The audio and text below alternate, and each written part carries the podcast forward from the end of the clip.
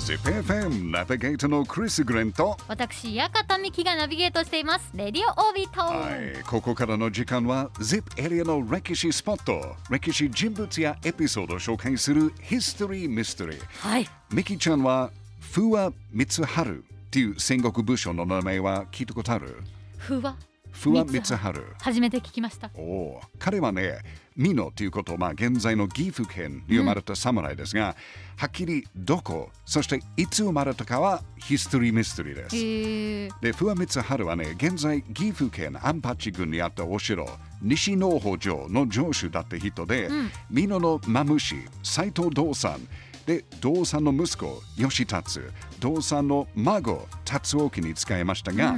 斎藤家が滅びると、今度はね、あの斎藤家の敵でもあった織田信長の嫌いになりました。そしてかなり重要な役割を果たしました。例えばねあの、ある記録によると、はい信長の敵でもあった戦国武将、浅井長政と信長の妹のお市の結婚の話は、まあ、まとめたのは不破光春でした。うんまあ、これが大田家や浅井家としてどんなに大切かというと、この結婚のおかげでもともとは敵だった浅井と大田家は家族になるという状態。まあ、同時に同盟を結んでお互いがお互いを守るという状態ですね。まあ、ある意味としては本当に仲がいいよりお市が浅井家の人質になるような状態ですけど、まあとにかく信長にとっても浅井長政とお市の結婚はかなり大切なことでしたね。うん、その話はもうしてたんですよね。そうですね以前ヒスミスの中でそうそうそうそうそう。で、その話をまとめたのが、まあ、不破光春ということは結構すごいじゃないですか。うんやっぱりあの政治的なスキルもあると分かりますね。そしてその結婚にえーの時、浅井長政が近江、まあ、現在の滋賀県までお市のお供をしたのも不破光春とされました。すごいじゃないですか。やっぱり信用できた侍と分かりますね。あと1568年、未来の将軍となる足利義明と一緒に織田信長が京都へ上洛するっていう歴史的にかなり大切な出来事があるんですけど、はい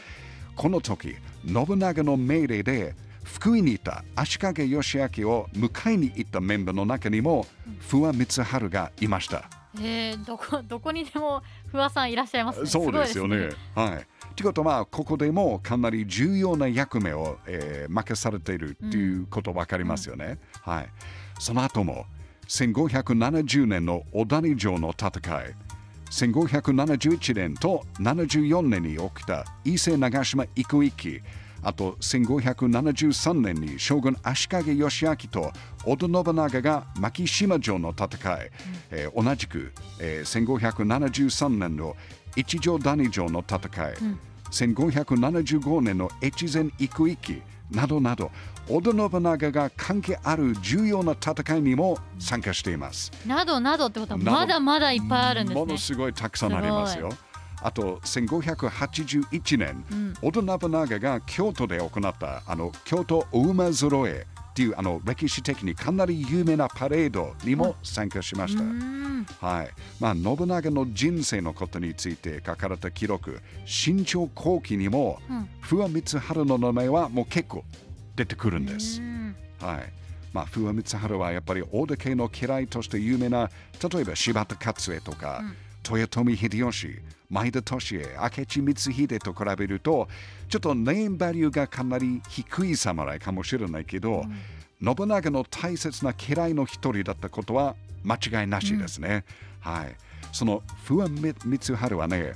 1581年12月14日に亡くなったって言われてます。彼の話はあんまり知らないかもしれないけど、聞くとやっぱり大切な人と分かりますよね。はいはい。やっぱり ZIP エリアの歴史って面白いですね。ZIPFM History Mystery 今日紹介したのは織田信長のあんまり知られてないかもしれないけど大切な嫌いの一人不破光春まあ歴史的に大切な人で、同時に ZIP エリア出身ですからやっぱり名前が覚えてほしいなと思います、なんか個人的なあの願望でフワちゃんに、あはい。のクリスさんと一緒にこのフワさんについて なんかこうあのひ必須ミスはい。解き明かすみたいなのやってほしいですねはい。ということで、ヒストリーミステリー、来週もお楽しみに。